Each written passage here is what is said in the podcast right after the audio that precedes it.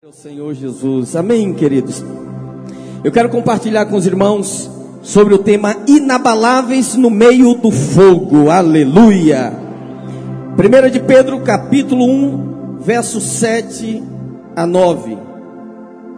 Diz assim: Para que a prova da vossa fé, muito mais preciosa do que ouro que perece, e é provado pelo pelo fogo, se acha em louvor e honra e glória na revelação de Jesus Cristo, ao qual não o havendo visto, a mais, no qual não o vendo agora, mas crendo, vos alegrais com gozo inefável e glorioso, aleluia, alcançando o fim da vossa fé a salvação das vossas almas. Amém. Pai, obrigado pela tua palavra. Seca-se a erva, cai a flor, mas a palavra do Senhor permanece eternamente. Seja todo homem mentiroso e o Senhor verdadeiro. Aleluia. Abençoa-nos nesta manhã com esta palavra. Eu te peço em nome de Jesus, diga amém. Diga para quem está do seu lado assim: você está no lugar certo, na hora certa, com as pessoas certas. E Deus tem uma palavra para a sua vida. Queridos, a vida de fé é uma aventura que nos tira da zona de conforto e nos desafia diariamente. Muita gente pensa que fé é uma doutrina. Muita gente pensa que fé é o tema de uma música que a gente gosta de cantar. Mas fé, irmãos, é aquilo que nos mantém firmes quando tudo em volta de nós está desmoronando. Quando tudo está ruindo, quando tudo está caindo, e você está ali plantado e diz assim: daqui eu não saio, daqui ninguém me tira. E nesses últimos meses, ou nesses dois últimos anos, como falou aqui o pastor Naô, muitos têm ficado no meio do caminho, muitos têm é, abandonado, às vezes, o propósito de Deus, o seu chamado, o seu ministério. Todavia, mais são aqueles que têm permanecido, amém, queridos? Tem uma geração que permanece, amém? Você é daqueles que permanece, amém, queridos? Glória a Deus. Queridos, eu creio que o Senhor, através do seu Espírito Santo, Ele vai trabalhando na nossa vida, conforme diz o apóstolo Pedro para nos transformar nesse homem, nessa mulher inamovível, inabalável, que passa no meio da tempestade e sai inteiro do outro lado. E o apóstolo Pedro afirma que o fim é se tornar assim firme, depois de provado como ouro. Mas qual é o caminho? Ele nos mostra aqui. Primeiro, ele diz que a nossa fé se torna inabalável quando ela é provada pelo fogo. Irmãos, muitas vezes nós passamos pelo fogo, não que Deus esteja enviando coisas ruins para nós, mas como nós já ouvimos aqui, coisas ruins às vezes acontecem. O pecado trouxe muitas coisas ruins e nós temos que viver nesse mundo muitas vezes no meio do fogo. Só que quando esses, esses momentos chegam, Satanás entra no meio deles para nos fazer parar, para nos paralisar, para nos impedir de avançar. Mas Pedro diz assim: o fogo vai nos mostrar de que material é feita a nossa fé. Amém, queridos? E eu digo que a sua fé é feita de um material que não se corrompe, é um material incorruptível. E aquele que não desiste, ele vai ganhar uma experiência incrível com a fé. Então, se é na área da saúde você começa a descobrir que a doença não tem poder de parar você, como foi testemunhado ontem aqui. Se é na área das finanças, você começa a descobrir que a pobreza e a miséria não tem poder de impedir o suprimento de Deus na sua vida. Se é numa situação na sua família, você descobre que a situação também não tem o poder de estabilizar a sua casa, porque você está firmado. Diga para o irmão que está do seu lado, persevera, irmão. Persevera, irmão. Hoje vai descer uma unção de perseverança nesse lugar, aleluia. Isso não significa que amanhã a situação mudou ou não mudou. Isso significa que amanhã você mudou. Você mudou. Na verdade, irmãos, vencer é muito bom. quando existe a manifestação da promessa e a doença desaparece no sentido físico, é muito bom, é muito maravilhoso. É muito bom ver a manifestação de Deus quando o suprimento acontece e o dinheiro cai na nossa conta. É muito bom ver a manifestação do Senhor na nossa vida quando a porta se abre. É muito bom ver a manifestação do Senhor quando as coisas acontecem. Mas vou dizer algo para você: o gostoso na caminhada não é só quando essas coisas acontecem, é quando o seu espírito se firma em Deus e elas ainda não aconteceram. Porque o gostoso não é só a guerra vencida, o gostoso é você aguentar o tranco. O gostoso não é somente o culto da vitória, irmãos. O gostoso é você lutando na batalha e prevalecendo. É claro que os despojos da guerra são muito bons, mas Melhor ainda é você saber que Ele está com você no meio da guerra, aleluia. E no final da sua vida, você vai poder sentar com os seus netos e dizer para ele: Olha, quando tudo aconteceu, eu estava lá, eu não desisti, eu não abandonei, eu fiquei firme. A pancada foi grande, mas eu estava estabelecido no Senhor e na Sua palavra. Amém, queridos? Confirme, irmãos. Sabe, eu estou aqui para lhe dizer: não abra mão da sua vitória. Sabe por quê? Porque Deus não vai abrir. Você vai vencer essa situação em nome do Senhor Jesus. Mas o processo de transformação é tão importante quanto aquilo que você almeja, porque o processo gera em você um caráter imutável, que é o caráter do seu Pai celestial. Agora a gente olha para a vida do apóstolo Paulo e ele fala, fala o seu currículo assim: meu navio afundou três vezes. Uma vez fui apedrejado, três vezes fui, fui, fui fustigado com vara, em perigo entre falsos irmãos, em perigo entre salteadores. Ele diz em perigo, em perigo. Paulo diz muitas vezes isso. Ele diz: Eu passei por muitas pressões e perseguições. Mas quando você chega lá no final da vida dele, ele vai fazer uma declaração poderosíssima, dizendo: Combati o bom combate, Acabei a carreira e guardei a fé. Aleluia, glória ao Senhor. No final ele diz: A fé que ele me deu me sustentou o tempo todo. Então, irmão, o fogo vem para mostrar para você de que material sua fé é feita. Eu estou aqui nessa noite, não para pregar uma mensagem, mas para trazer para você um recado de Deus e dizer que a sua fé é feita de um material incorruptível, aleluia. A sua fé não tem um ponto em que ela perece, amém, irmãos? O átomo tem um ponto, a bomba atômica destrói o átomo, mas a sua fé não, a sua fé é consistente. E muitas vezes nós nos vemos em situações desafiados a crer em lugares que nós nunca cremos, a fazer coisas que nós nunca fizemos e passando por situações que nós nunca passamos. E quando você permanece, quando você prevalece, Deus vai te mostrar o que ninguém está vendo. Você vai conquistar o que ninguém conquistou. E você vai chegar onde ninguém chegou. Para que a prova da vossa fé, muito mais preciosa do que o ouro que perece, e é provado pelo fogo. O ouro tem esse poder e passa pelo fogo. As impurezas são removidas ele se liquefaz, mas ele não se desintegra, aleluia. Eu declaro que assim é você, amém, queridos? Diga para quem está do seu lado, aguenta firme, irmão. Aguenta firme.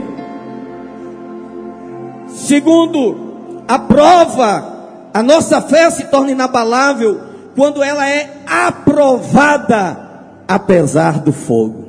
Primeiro provada, depois aprovada ele diz assim: para que a prova da vossa fé, muito mais preciosa do que o ouro que perece e é provado pelo fogo. Olha que coisa linda. Se acha em louvor e honra e glória na revelação de Jesus Cristo. Eu declaro que essa é a sua história na palavra. No final, o Senhor será glorificado na sua vida, aleluia. E o apóstolo Pedro escreve isso, essa carta, só para nos exortar a perseverar. A mensagem dele é essa: persevera, porque o nosso problema reside aqui, quando os ventos fortes se levantam, quando a tempestade agita o nosso barco, nós somos tentados a esmorecer, a parar, a abandonar, a desistir, e ele diz assim: não desista não, porque no final, essa prova aí, no final, quando você for aprovado, vai se tornar em louvor, glória e honra na revelação de Jesus Cristo. Sua revelação aumentou. Agora, uma coisa é você ler isso na Bíblia, outra coisa é você viver isso na sua experiência. Uma coisa é você ouvir o pastor pregando, outra coisa é quando as situações se manifestam, mas há uma promessa da palavra de Deus que diz: quem crê não será envergonhado. Não tem vergonha esperando você no final da sua história, irmãos. Tem vitória, tem bênção, tem honra no final dessa jornada. Então o Senhor vem nos adestra na fé. E o Senhor precisa nos ensinar, porque é fácil crer quando as coisas estão bem. É fácil dizer, ó, eu estou aliançado, quando os problemas ainda não aconteceram. Mas a verdade é que quando tudo não está bem, é aí que você precisa crer. Eu já vi muitas vezes isso. Vem pastor não. Jovem, vem para o seminário da corte, veste a camiseta da corte, levanta a faixa da corte, usa a bandana da, da corte, canta a música da corte. E um dia ele diz assim, pastor, estou entregando a liderança. Por quê? Vou namorar. Mas o que, que aconteceu, irmão? Ah, tem uma menina querendo namorar comigo. E eu não posso perder essa oportunidade. Já perdeu. Já perdeu. Aí você percebe que aquilo tudo ali, sabe, não tinha consistência. Não era do jeito que era falado. Agora eu preciso crer quando eu estou sentindo o sintoma da enfermidade e a minha boca não para de proclamar: pelas suas pisaduras nós fomos sarados. Eu preciso crer quando a minha conta bancária está zerada. E eu pego Filipenses 4,19 e digo: Meu Deus, segundo as suas riquezas em glória, há de suprir em Cristo Jesus cada uma das minhas necessidades. Aleluia. Porque é nesses momentos que o fogo vem, irmãos, mas ele vem para provar a minha fé. E quando esse vento passar, você vai olhar e dizer: acabou tudo. Minha fé permaneceu. Aleluia, glória a Deus. E quem encontrar você amanhã vai encontrar você crendo. Quem encontrar você semana que vem vai encontrar você crendo. Quem encontrar você daqui a um ano vai encontrar você crendo. Quem encontrar você daqui a cinco anos vai encontrar você crendo. Quem encontrar você daqui a 10, 20, 30 anos, se o Senhor não voltar ou se nós não partirmos, vai encontrar você crendo, irmão, firmado na fé. Diga para quem está do seu lado, você é da geração que permanece, né, irmão? Sabe por quê, queridos? Quando você permanece, quando você permanece, o diabo fica confuso. Porque o diabo só consegue lidar com as instabilidades da nossa vida. Você olha na vida de Jesus, não tem instabilidade na vida de Jesus. E o diabo não sabe lidar com ele. Ele, em Pedro, ele tenta poupar Jesus da morte. Em Judas, ele tenta promover a morte. Aí Pedro diz assim: o senhor não pode ir para a cruz, não. Judas diz: ele precisa morrer. E Jesus está ali firme, inabalável. Ele fala: Ô Satanás, decide o que, é que você quer da vida. Porque quando você se torna firme, o diabo não tem espaço na sua vida, querido. Ele não sabe como lidar com você. Você rompeu. Você ultrapassou os limites considerados toleráveis. O vento soprou, você ficou firme. Você é como o monte Sião, que não se abala, mas permanece para sempre. Você cresceu tanto para cima quanto para baixo. Você está enraizado. O vento continua soprando. É interessante que em Mateus, quando Jesus fala do homem sábio e do tolo, é, você sabe que as mesmas circunstâncias vêm para os dois. Ele diz: O homem sábio construiu a sua casa sobre a rocha, sopraram os ventos, é, transbordaram os rios, deram com ímpeto contra aquela casa e ela não desmoronou. Ele diz: O homem tolo também construiu uma casa. Ele diz que aconteceu a mesma coisa. Na verdade, primeiro ele fala do tolo. sopraram os ventos, transbordaram os rios, deram com ímpeto contra aquela casa. Qual é a diferença? Uma caiu e a outra ficou de pé. As circunstâncias vieram para as duas. Eu declaro que você é aquele que construiu sobre a rocha. O vento vai soprar, os rios vão transbordar, vão dar com ímpeto contra a sua vida, mas você vai ficar firme. Amém, querido? Fala para quem está do seu lado assim, irmão, aguenta o tranco. Aguenta o tranco, vai passar, diga para ele, vai passar, irmão. Vai passar, já está passando. Aleluia. Irmãos, a nossa fé se torna inabalável quando a nossa alma se funde com o nosso espírito. Olha o que diz a palavra do Senhor, verso 9: obtendo o fim da vossa fé. Qual é o fim da vossa fé? Aqui ele não diz assim, obtendo o fim da vossa fé, a cura de uma enfermidade.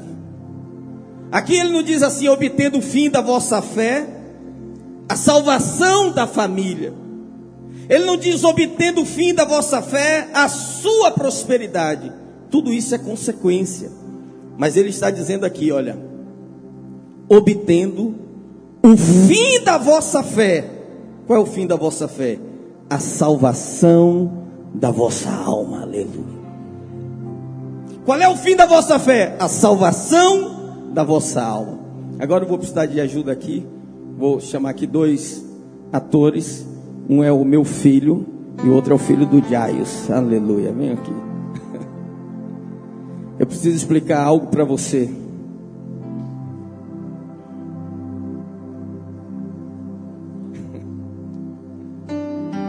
Aqui do meu lado direito, David, meu filho, Davi, é, representa o espírito, por isso que ele está assim de branco.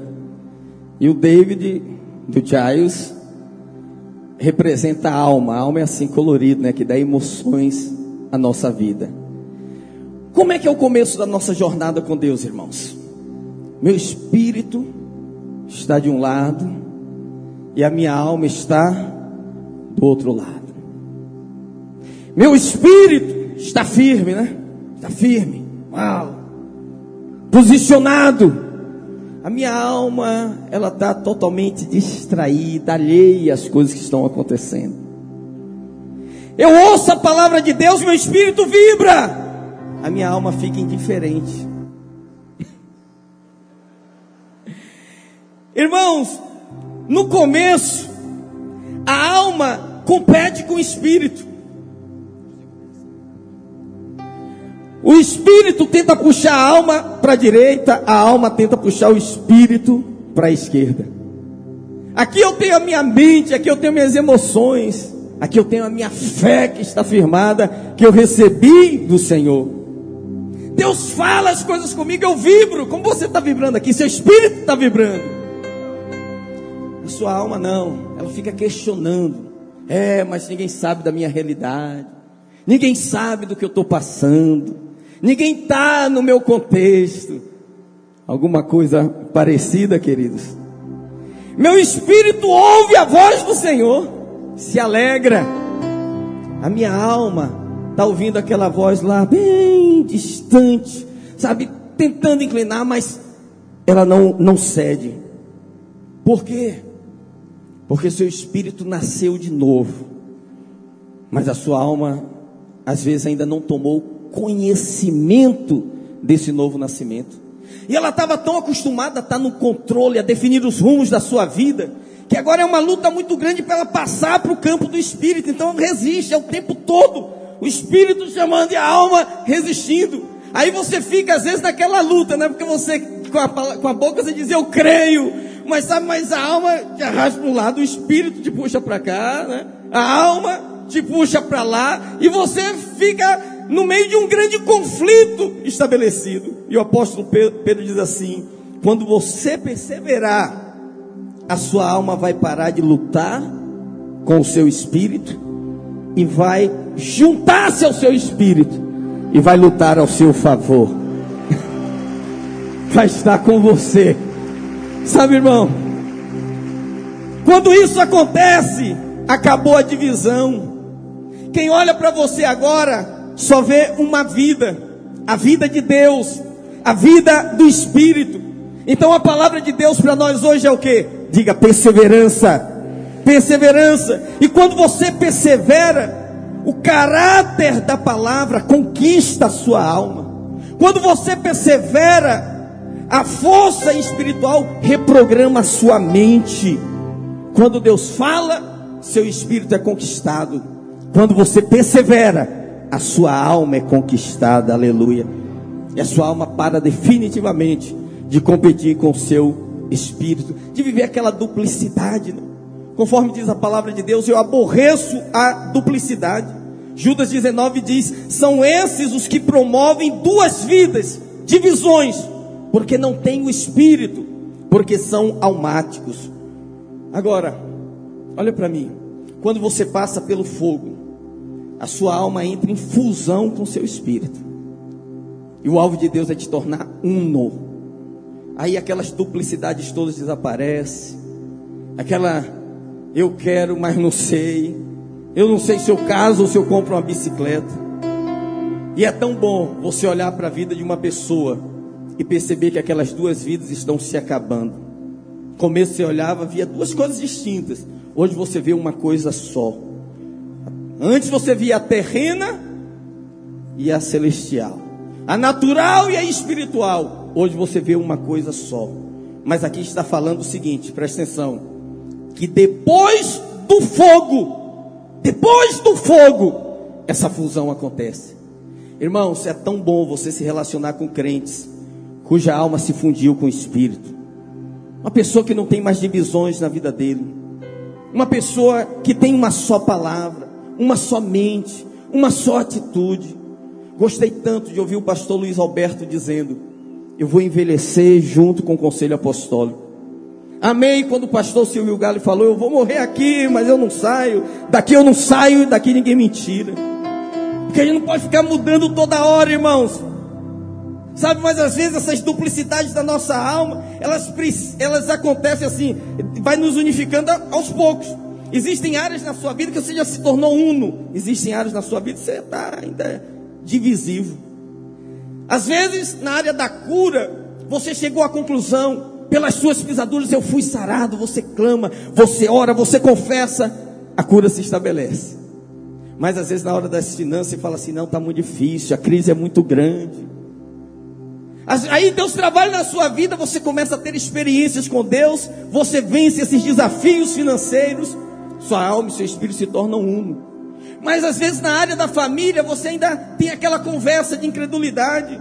Ah, meu filho, pastor, minha filha, tá, tá difícil, eu não sei o que, que vai acontecer. Mas aí Deus vai trabalhando pelo fogo na sua vida. E um dia sua alma e seu espírito vão confessar a mesma coisa. Eu e a minha casa serviremos ao Senhor. Aleluia! Mas isso é um trabalho do espírito na sua vida, meu irmão. Isso é um trabalho do espírito. Então, tem momentos que o fogo vem contra mim. E Jesus disse: Ele vem, mas você não vai perder essa guerra. Dentro de você, você vai estar com as mãos levantadas, amém? E Jesus apresentando a noiva dele aos principados e potestades e dizendo aqui, aqui está minha noiva. Essa aqui é carne da minha carne, ossos dos meus ossos, sangue do meu sangue. Essa tem a minha natureza, aleluia. Essa não recua, essa persevera, essa não desiste, essa é inabalável. Olha, irmãos, eu sei que você está pensando que os que saíram foram testados, na verdade foram. Mas todos nós estamos sendo testados. Todos nós estamos sendo testados.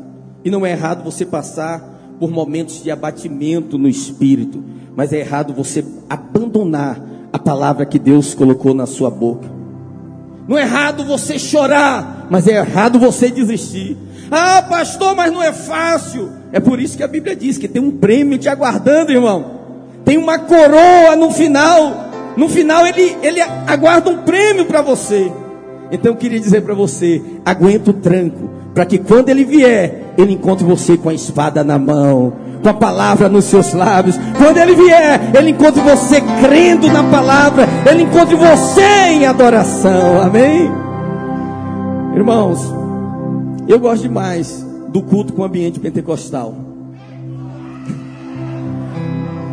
Mas eu sou adepto da teologia reformada. Eu sou adepto da teologia reformada. E às vezes eu tenho muito problema com cânticos. Eu não consigo cantar todas as músicas. Que eu ouço a música, eu fico analisando a letra.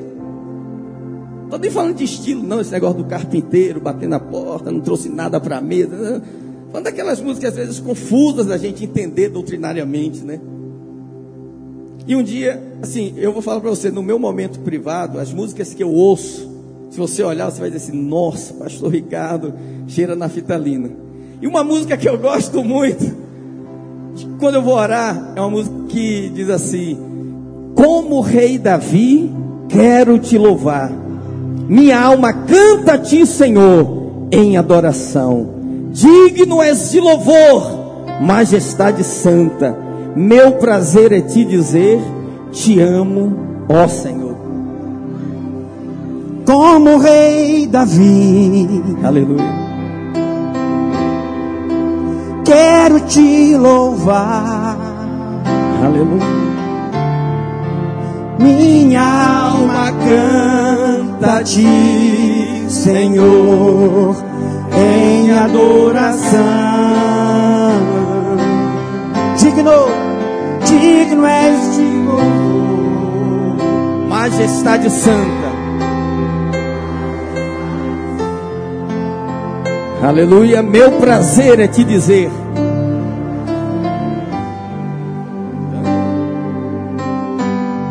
Te amo, ó Senhor. Aleluia.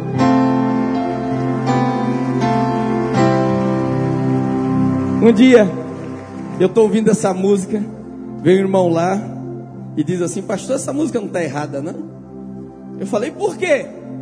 Não, porque o pastor Aloysio diz no, culto, no curso de maturidade que adoração é só no espírito. E a música está dizendo: A minha alma canta-te, Senhor, em adoração. Tem adoração na alma? Eu falei: É verdade. Salmo 150, verso 6 diz: Todo ser que respira, louve ao Senhor. Mas João diz que adoração é no espírito. Então a gente sabe que a galinha, quando cacareja, ela louva ao Senhor. O pinto, quando pia, louva ao Senhor. O boi, quando muge, louva ao Senhor. O burro, quando zurra, louva ao Senhor. O cavalo, quando relincha, louva ao Senhor. A coruja, quando crocita, louva ao Senhor. O rato, quando chia, louva ao Senhor.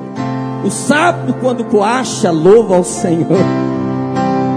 A cobra, quando sibila, louva ao Senhor. O tigre, quando ronca, louva ao Senhor. O leão, quando ruge, louva ao Senhor. O urso, quando brama, louva ao Senhor. Até a árvore, quando balança, louva ao Senhor. Mas o Davi, o próprio Davi, nos ensinou dizendo, no Salmo 103, ele dava comandos para sua alma, dizendo assim: Bendize, a minha alma, ao Senhor, e tudo que há em mim, bendiga o seu santo nome. Bendize a minha alma Senhor e não te esqueças de nenhum dos seus benefícios. O que ele estava dizendo?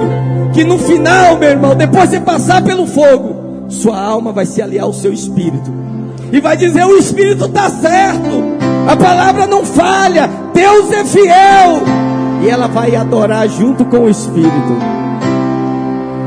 Como rei Davi. Fica de pé em nome do Senhor Jesus quero te louvar. A minha alma canta, minha alma canta a ti, Senhor, em adoração, em adoração. Digno, digno és de louvor, majestade santa, majestade santa meu prazer é te dizer. Por quê?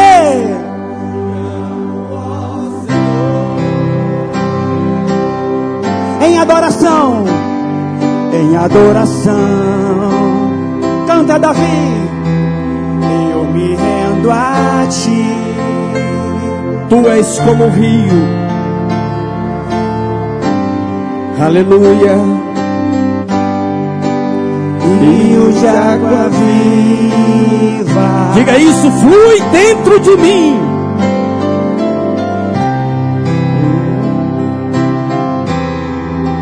És manancial, fonte inesgotável.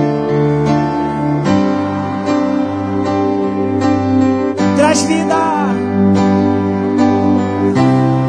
Aleluia. com toda a sua intensidade. Declare. Aleluia. Quero te louvar. Minha alma canta. Minha alma canta. Deixa essa alma adorar, irmãos. Deixa essa alma adorar. Dá comando para sua alma. Aleluia. Tu és digno. Majestade Santa.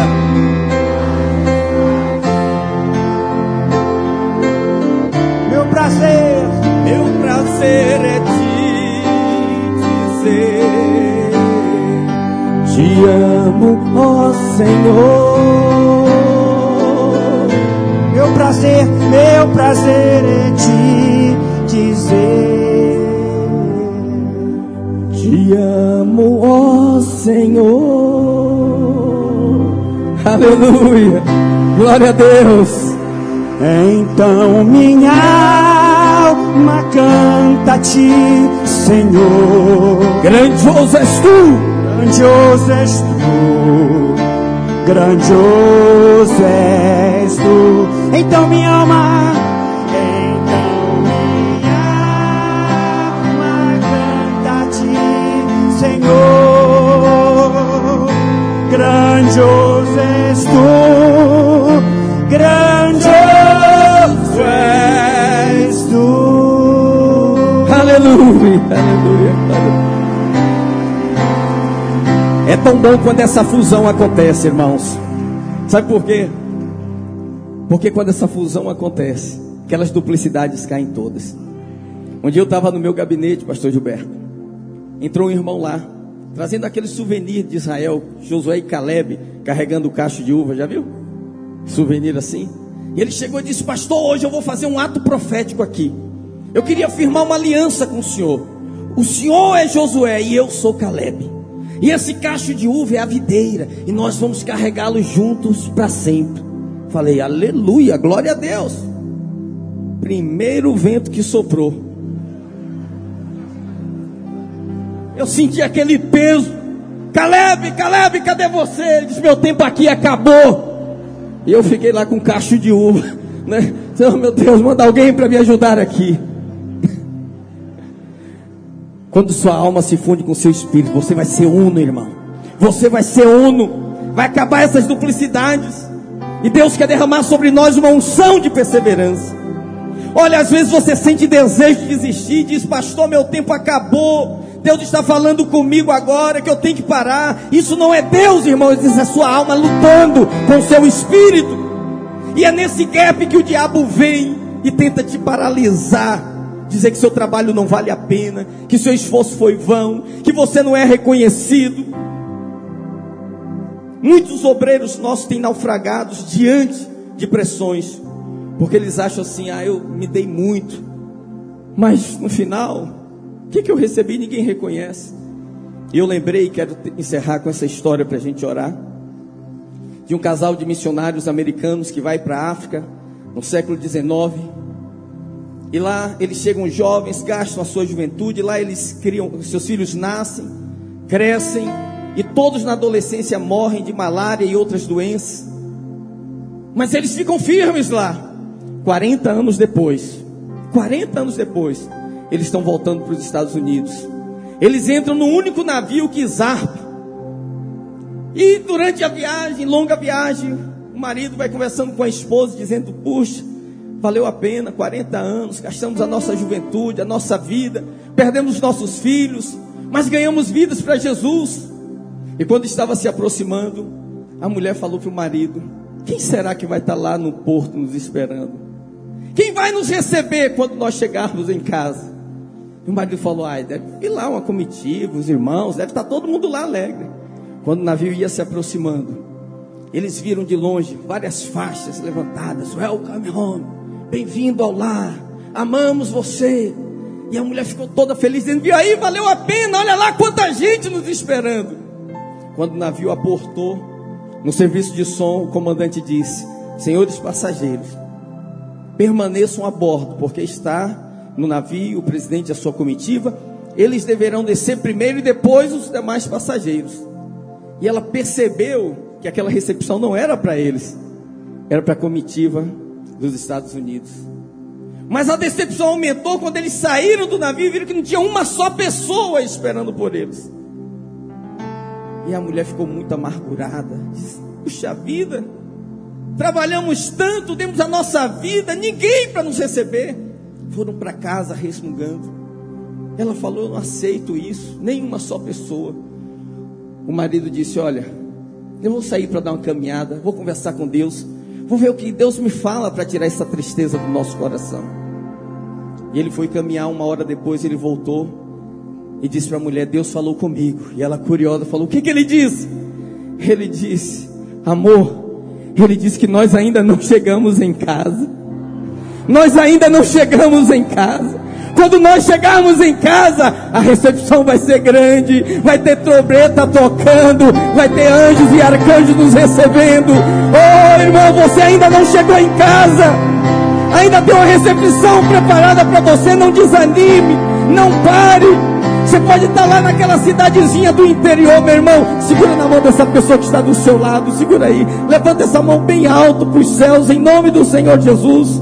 Levante a mão dele e vamos orar em nome do Senhor Jesus. Diga, Senhor, sustenta meu irmão. Sustenta nessa fé inamovível, inabalável, em nome do Senhor Jesus. Talvez você tenha chegado aqui nessa conferência com o mesmo sentimento. Pastor, eu tenho trabalhado, não tem reconhecimento. Talvez o diabo esteja tentando te desanimar, dizendo que seu trabalho não tem valor. Talvez você também saiu para liderar, para pregar, abriu mão de família, abriu mão de uma vida mais confortável. E diz, pastor, o que, que eu ganhei com isso? Meu irmão, você ainda não chegou em casa. Há um crime que te aguarda em nome do Senhor Jesus. Por isso Paulo escreveu dizendo: sede firmes, inabaláveis na fé, sabendo que o vosso trabalho não é vão no Senhor. Eu declaro: o seu trabalho não é vão do Senhor. Meu irmão, não pare, não desista, não fique pelo meio do caminho. Há uma coroa de glória nos aguardando, em nome do Senhor Jesus. Então, Aleluia. minha alma canta a ti, Senhor. Grandioso és tu, Grandioso és tu, grandioso és tu. Bem forte!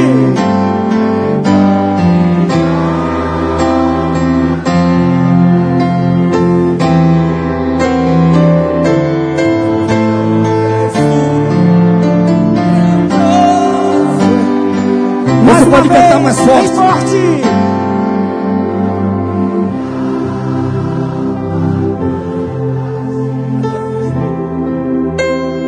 Grandioso és tu. Aleluia. Aleluia.